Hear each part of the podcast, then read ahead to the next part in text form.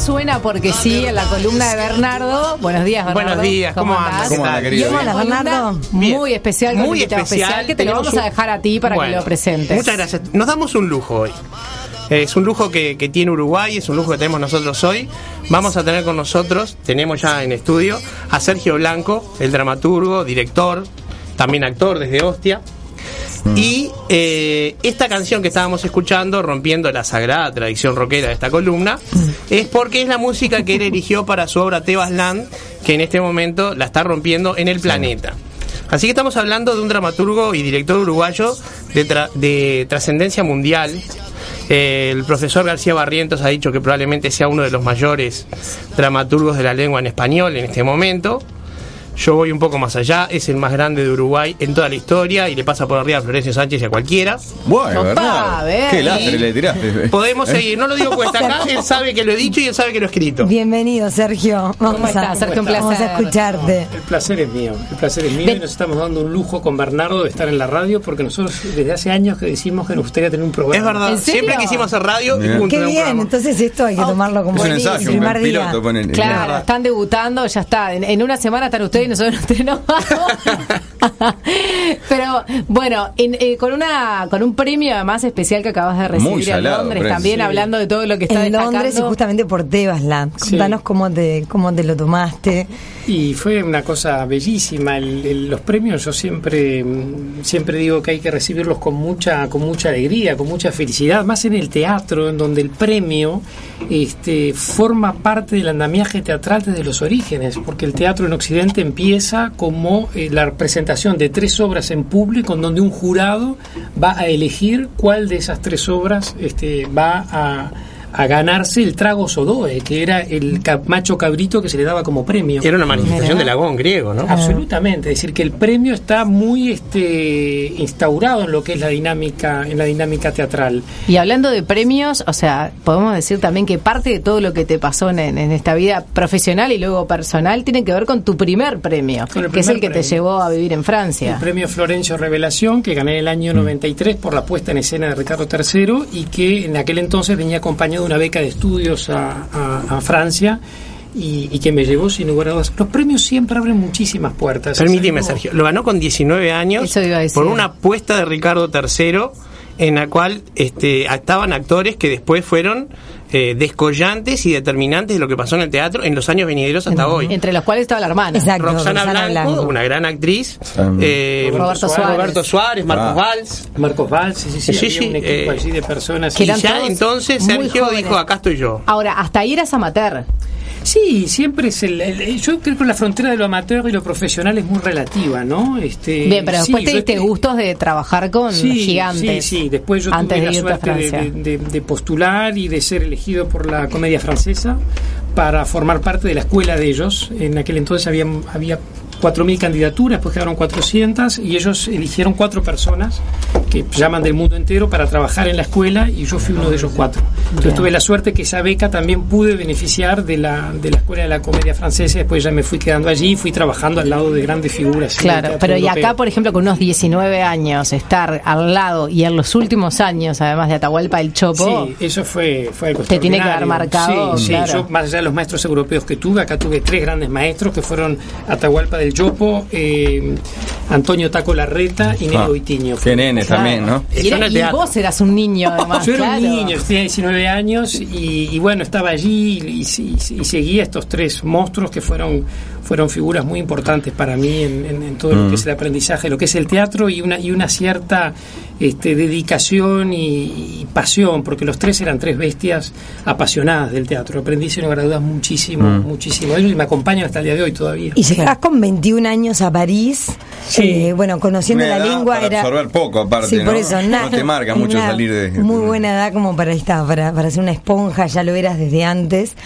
Este, y llegás a armarte allá y a seguir aprendiendo y a hacerte un lugar A que ver, te- intrusos en el que te teatro. Sergio ser- Blanco, siendo menor de edad, en plena dictadura, mentía la edad para poder entrar a Cinemateca para ver películas que un menor no podía entrar. Sí, es cierto. O sea que cuando todos estábamos en la bobada en el rock, él iba a ver a Bergman, a Pasolini. Sí, sí, sí. De, sí, de muy pequeño. Yo tenía, recuerdo, siempre cuento la anécdota esa, que tenía el boletín de Cinemateca, lo escondía en el mismo lugar donde escondía las revistas porno. Este, un rockero tenía ahí escondidas las dos cosas. ¿no? Estaban al mismo nivel de previsión. Estaban al mismo nivel. maravilla, claro. Este, es decir, que en el, mismo momento que se gestaba en mí la mirada de la pornografía como un espacio de fascinación y de construcción de deseos, también aparecía el cine y los teatros como lugares donde también se construían los deseos este, y las fascinaciones. Así que son dos maquinarias que fueron muy, que están muy próximas para mí.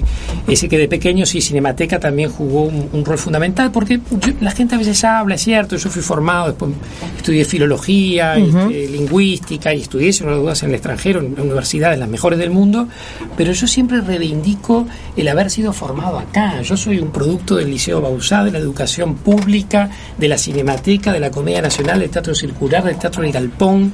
¿En qué Este, cosas crees que eso te marcó tu mirada, Sergio?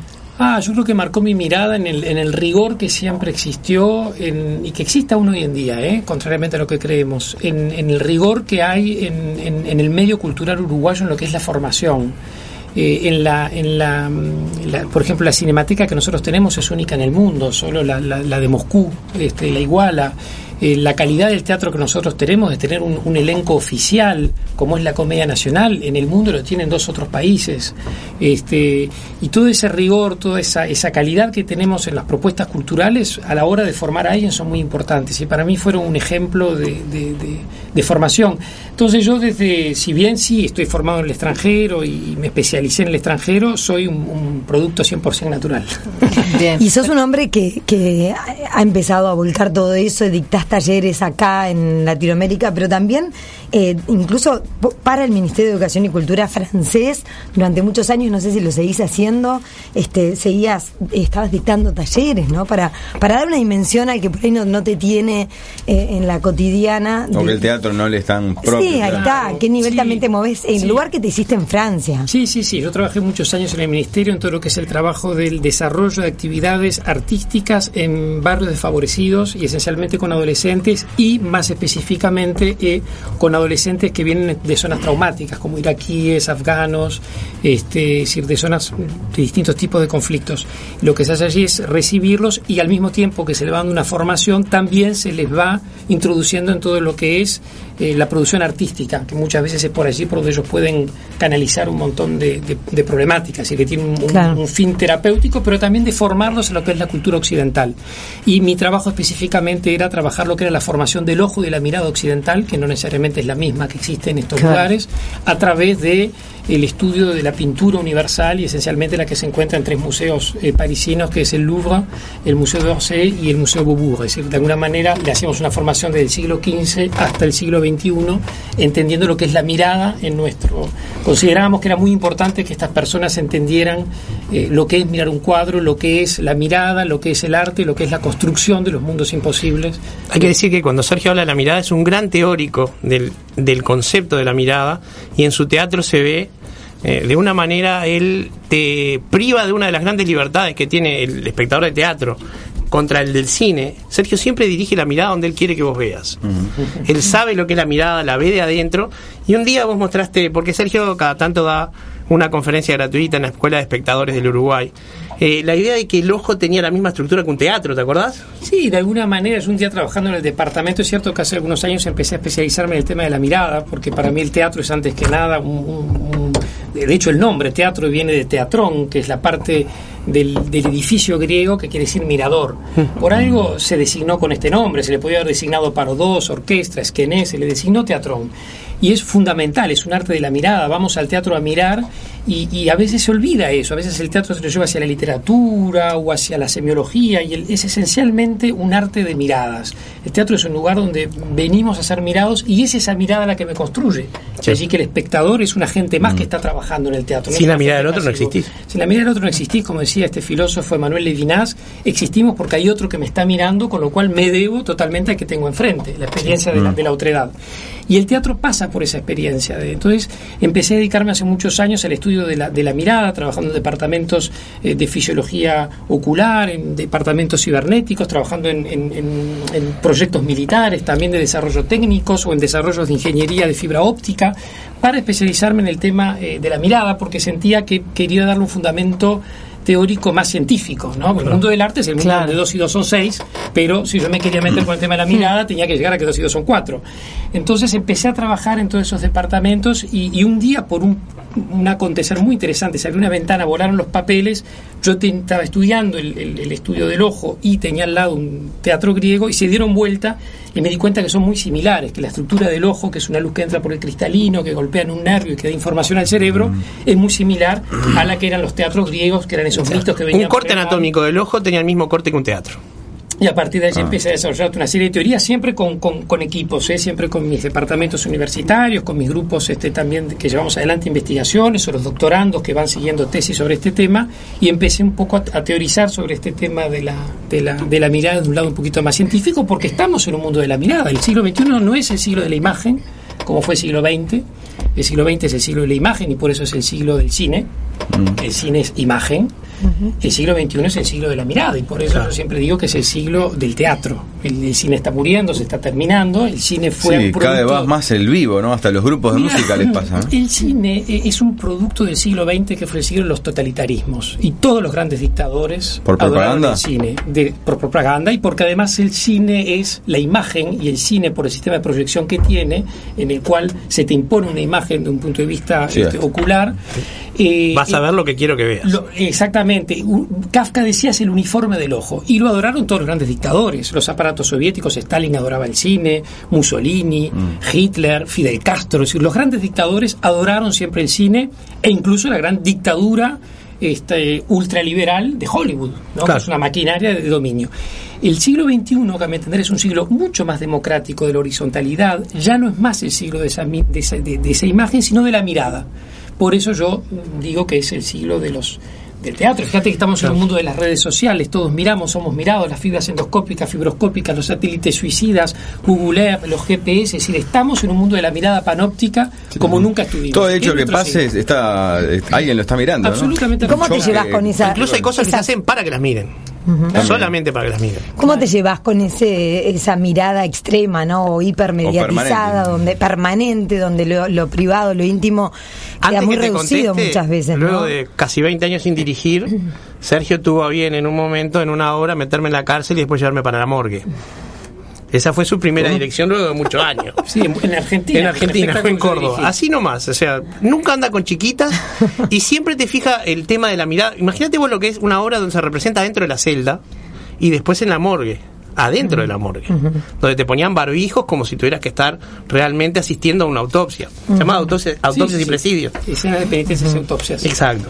Eh, yo con, con ese mundo del, del, del- del panóptico, digamos, este, por supuesto que lo condeno de un punto de vista social, porque es un mundo este, peligroso, es un mundo que pone en escena a la humanidad, es ese mundo en donde eh, 20 años después de aquello que nos mostraba Stanley Kubrick con la, la tortura terapéutica, ¿se acuerdan de Anthony? Sí, la naranja ponen aquellas- mecánica. La naranja mecánica. 30 años después, este, todos vimos la caída de las Torres Gemelas en vivo y en directo. Es decir, de alguna manera respondíamos a esa, eh, respondíamos a esa lógica. Es un mundo que es peligroso, es un mundo en donde eh, la paranoia, estar siendo vigilados y mirados todo el tiempo, eh, en el fondo mm, supone la idea de que puede haber un crimen. Esta idea que tenemos de que las cámaras están haciendo bajar la delincuencia es, es- no es cierto. Está ya comprobado, en, en- sobre todo en el primer mundo, que la presencia de cámaras aumenta la violencia. Si te estoy vigilando es porque estoy esperando que suceda algo. Eso viene ya hasta del propio mito eh, de la génesis de Caín y Abel. Es decir, si hay un ojo que te está mirando es porque tú podés cometer un crimen, que es el castigo que le da Dios a- a Caín. Y de alguna manera es una sociedad muy peligrosa porque nos termina insertando a todos en circuitos de espectacularidad en donde estamos todo el tiempo dispersándonos en, en- en- en imágenes. Sí creo que el teatro tiene que aprender de ese mundo para contar las historias que queremos contar, ¿no? Porque es el mundo en el que estamos. Mi sobrino en este momento en la computadora hace 10 cosas al mismo tiempo y todas las hace bien. Los días es almorzábamos en mi casa y mis sobrinos están todos con los teléfonos al mismo tiempo que con nosotros. Ellos pueden hacerlo. Claro, Este, lo reflejaste en la ira de Narciso, donde la dramaturgia visual multiplica los hechos en paralelo. Y por ejemplo, el ojo hoy en día que viene al teatro es un ojo que está absolutamente formateado por estas nuevas formas, por los nuevos sistemas profundos del link, de linkear, de, de establecer líneas paralelas, de estar viendo una película y al mismo tiempo estar jugando un partido de fútbol, estar comprando algo. Decir, se pueden hacer muchas cosas al mismo tiempo. Y ese ojo, nosotros, hombres y mujeres de teatro, tenemos que saber que trabajamos para ese ojo. Si lo saben las grandes multinacionales, no voy a decir marcas, y aplican esos sistemas para vender productos, bueno, nosotros también tenemos que, que aplicarlos no para vender productos, sino para contar Hamlet o las tres hermanas. ¿Vos de decís que eso es el teatro político hoy en día? Sí, yo creo que el teatro político pasa no tanto por la tematización, por los temas que aborda, sino por la conciencia del otro. La política es eso, la política surge esencialmente... tanto polis, decís vos, Exactamente. el origen. Surge, eh, eh, ¿cuándo surge la política? Surge cuando las personas deciden, necesito de ti para construir algo. Eh, desde un punto de vista de lo que es la pintura rupestre o el arte rupestre, eh, políticamente empieza a suceder cuando se dan cuenta que tienen que iluminar para poder hacer visto lo que están pintando. Eso ya es un arte político, es decir, conciencia de que yo necesito de ti y del fuego de un determinado procedimiento para que podamos percibir eso. Entonces la política es la necesidad del otro. Es el, después en el mundo griego, que es donde aparece en lo que es la historia occidental de forma más potente, saber que entre todos necesitamos llegar a acuerdos y convenciones y pactos sociales, en donde nadie prima sobre otro, sino que todos. Y porque el bien de todos es el bien mayor a conseguir. Exactamente. Entonces yo creo que la política no es tanto los temas, como pudo haber sido en una época, sino en esos mecanismos de conciencia del otro. Entonces yo creo que la, la política pasa por allí hoy en día. Ahora, te escucho hablando de la conciencia del otro y lo que hablábamos anteriormente de, de las redes, ¿no hay una exacerbación del narcisismo también? Que en Sí. realidad te quita la mirada sobre el otro y te la pone sobre ti mismo. ti Sin mismo, lugar a dudas, sin lugar a dudas que hay este, lo, lo que se llama, lo que en términos un poco más académicos llamamos la deriva del selfie y del narcisismo, esa especie como de autocontemplación permanente de uno mismo, ¿no? que, que es, que es un narciso mirándose en aguas putrefactas. El principio de narciso no es malo en sí, mirarse uno mismo, contemplarse, todo depende en qué agua nos miramos. Si yo me estoy mirando en un agua estancada y putrefacta, la imagen que voy a tener de mí es muy desagradable y voy a caer en una cierta egolatría. Y si me estoy mirando en un río donde el agua está fluyendo y mi imagen cambia y donde estoy en mi reflejo viendo a los otros, eso es este es algo muy muy bueno, ¿no? Es decir, Narciso en sí no es un mito que habla de algo malo, ¿no? Es No, un claro, por conoce supuesto que no. del mundo griego, ¿no? Incluso la versión de Pausanias hasta es generosa. La mujer de Pausanias dice que él tenía una hermana gemela, que la habrían matado, es decir, que él viéndose a él mismo de alguna manera recuerda a su hermana muerta, que es una cosa muy bella del mito, Y, ¿no? y Sergio, en estos tiempos igualmente, ¿no? Un, un Tebasland, ¿no? Que es del 2012 y que estamos hablando que la premiaron en Londres, que nos Que saltamos se la acaba parte- de estrenar en Buenos Aires con un ojo. éxito A- impresionante. A mí, además que el premio a esta altura me choca que una obra de un uruguayo se ponga en Londres. Lo del premio ya es, es demencial. Una obra que fue ignorada por los de forma vergonzosa. Ah, sí. Sí. Pero estamos hablando que se va a estrenar en Santiago, Madrid, Atenas, París, Moscú, Se San Pablo. en Lima. Es una cosa demencial. ¿Y eh, el, el público igual de todos estos lados la, la- la recibe o la procesa de la misma manera? No, sin lugar a dudas que hay, que hay, hay cada público la procesa según lo que le propone también el director que la dirige en cada lugar, porque Claro. el teatro Hay tiene una eso muy traducción, generoso todo. que cada uno le da su lectura y es lo más lindo que hay, ¿no? El autor tiene su Sí, lectura hay de la obra, hay adaptaciones, pero lo lindo es eso, que lo más interesante es cómo otro director y otro equipo de diseñadores entran en el mundo de uno y ven sus propias sus propias cosas.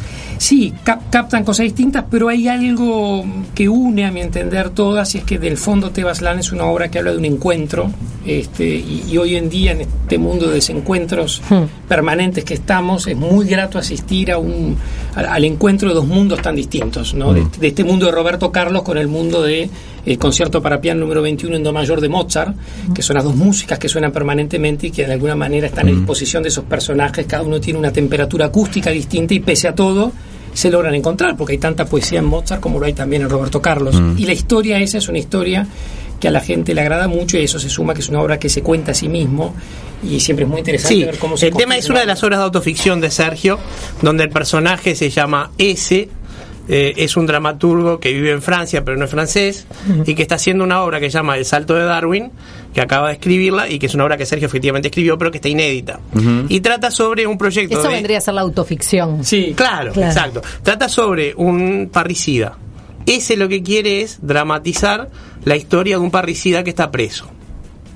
¿Sí? O sea, revivir el mito de Edipo desde algún lugar, Claro. desde ahí. Ya en eh, La Y Isla empieza a Narciso, la siguiente, con esa Gabriel Calderón, que es el actor que eligió Sergio, dice, yo soy Sergio Blanco. Bueno, no, soy Gabriel Calderón, pero vamos a suponer que soy Sergio Blanco. Sí, sí, sí, ese juego constante. Sí, sí. Porque el teatro es una máquina de juego, es, es, Eh, la definición más bella del teatro no la da ni Stanislavski, ni Aristóteles, ni Brecht, sino Borges. Cuando en Everything and Nothing... Que no dice tiene nada que envidiarle. Que cuenta la vida, nada. Por supuesto, cuando cuenta la vida de Shakespeare y dice, eligió el oficio del actor, que es aquel que juega a ser otro ante un concurso de personas que también juega a tomarlo por ese otro. Claro. El teatro es una maquinaria donde vamos todos a jugar y por eso Que solo en antropológicamente- castellano no se dice jugar al teatro. Es cierto, sí, sí, sí, porque Ah, play, claro, jugué, verdad. en la generalmente se dice jugar, nosotros decimos actuar o representar. Mm, cierto. ¿Cuándo te volvés, Sergio? ¿A París? Eh, a París me vuelvo dentro de 15 días. Ah, igual acá en Montevideo entonces 15 días más. Sí, sí, sí, estoy... Antes de terminar, estás escribiendo con sangre, Sergio. Ahí, ahí iba, sí. Contanos sobre esa Ya novela que estás escribiendo terminé, de ya verdad. está. Ah, Ya, la Sí, con tu propia sangre. caminaron sobre no, tu tumba. No es, con, no es con mi ¿Con propia sangre, sangre? porque eso llevaría mucho. Lo hice con sangre en polvo, con sangre que compré de jabalí, de toro y de, y de cerdo. Ah. eh, que es sangre en polvo que yo recibía en París y que todas las mañanas la preparaba como un pintor prepara sus óleos. Este, todas las mañanas yo preparaba a las cuatro y media, entre cuatro y media. ¿Y eso por cinco. qué, Sergio? Cuatro y media y cinco de la mañana escribís. Sí, sí, yo me despierto siempre a las 5 de la mañana, de 5 a 11 es el, el tiempo en que escribo, pero acá como por tema de temperaturas y para diluir la sangre tenía que hacerlo de mañana muy temprano, es antes de que salga el sol, tiene que ser temperaturas bajas y me llevaba por lo menos 40 minutos y después con todo un sistema de plumas yo iba escribiendo en unos cuadernos, en unos papeles que me mandé traer de, de Florencia, especialmente para escribir con tinta, que es muy difícil. Igual también hice un curso intensivo de, de un mes de caligrafía Pero en vez de hacerlo en Montmartre, lo hizo en Tokio. Pero necesité escribirlo porque quería probar la escritura con, con sangre, escribir a mano y porque es un texto que, que me parecía interesante escribirlo a mano. Eh, Ah. Yo siempre tecleo, siempre trabajo con el ordenador. ¿Cuándo se, se abre eso al público? ¿Cuándo se puede? ¿Cuándo lo vas a...? Y eso ahora está en manos de, de mi editora y son, son ellos los que deciden, el, el- y lo, lo decidimos conjuntamente, pero seguramente se edite, se- creo que está preparando para fin 2018. Eh, en una exposición que se va a hacer en el MoMA de, de New York y seguramente Vaya se llevando el MoMA. libre, Mm. este, se edite el libro con una performance mía en donde yo voy a escribir un poco algunas algunas este, algunas páginas. Qué maravilla. Bueno, Sergio, muchas gracias por la visita. Muchísimas Igual gracias. quedate estos minutos sí. porque. Bernardo tiene una recomendación para hacernos, ¿verdad? Perfecto. ¿Adicto a las series? NS Now es para vos. Este espacio lo presenta Nuevo Siglo.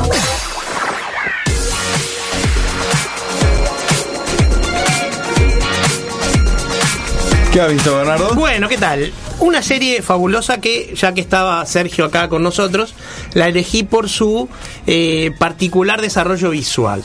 La serie se llama Sherlock, es británica, se estrenó en 2010 y fue la plataforma de lanzamiento de un maravilloso actor que se llama Benedict Cumberbatch, que desde entonces ha aparecido hasta en la sopa.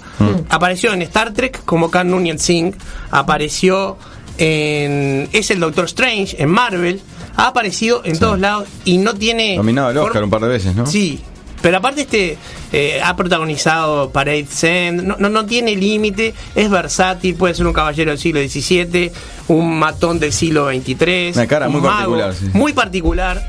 Y tiene una cosa muy curiosa, mide un metro ochenta y tres, pero parece que mide dos metros treinta y cinco. medía así, dos lucas. Sí, parece mucho más alto de lo que realmente es. Y es un actor sumamente versátil que protagoniza un Sherlock como debe ser Sherlock. Un esquizofrénico, un loco. Una persona que no puede conectarse con la realidad, que se define el personaje a sí mismo como un sociópata altamente funcional.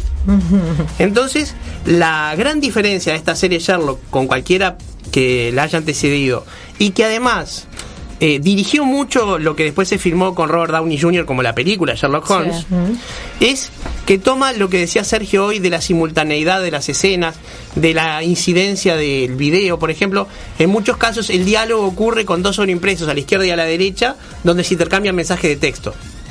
Entonces, en vez de hablar los, los protagonistas a la vista, están intercambiando mensajes de texto. Y en determinado momento, en vez de que Sherlock Holmes explique su proceso de razonamiento, como hacía en la época de Conan Doyle, aparece toda una graficación escénica con ángulos que aparecen dibujados en la pantalla o con escenas que van y de repente se rebobinan y vuelve para atrás dando cuenta que eso era lo que Sherlock estaba especulando que podía hacer. Eh, y eh, tiene otra particularidad que está situada en el siglo XXI. Salvo un especial de Navidad del año pasado, que estaba en la época propiamente de Sherlock Holmes, esto es en el siglo XXI. Y Mira. Sherlock tiene todas las particularidades del protagonista inicial, pero sumándole las patologías del siglo XXI.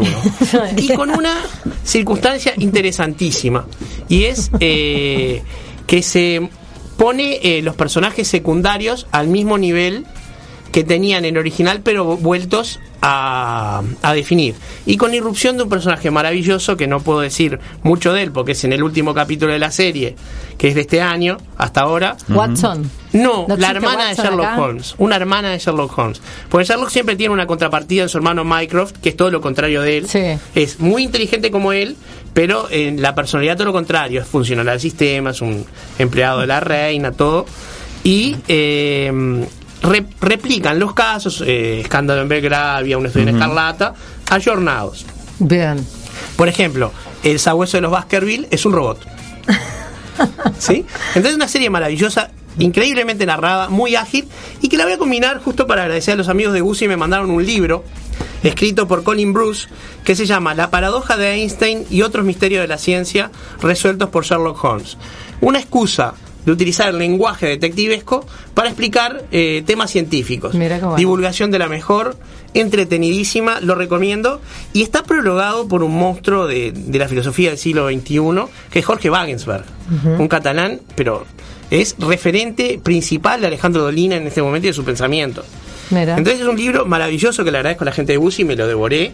Y tiene también la particularidad, como estos libros de divulgación, que se puede leer de corrido o un capítulo de vez en cuando. O mechando. Exacto, aunque Bueno, si lo agarrás no lo soltás. Bien. Así que la serie Sherlock de la BBC y este libro de Colin Bruce, La paradoja de Einstein y otros misterios de la ciencia explicados por Sherlock Holmes, son dos maravillas que pueden Perfecto, consultar de este fin de cuenta. semana y que bueno, está a disposición de todo el mundo. Brillante. Gracias, Bernardo. Sergio. Blanco, muchísimas gracias a los dos.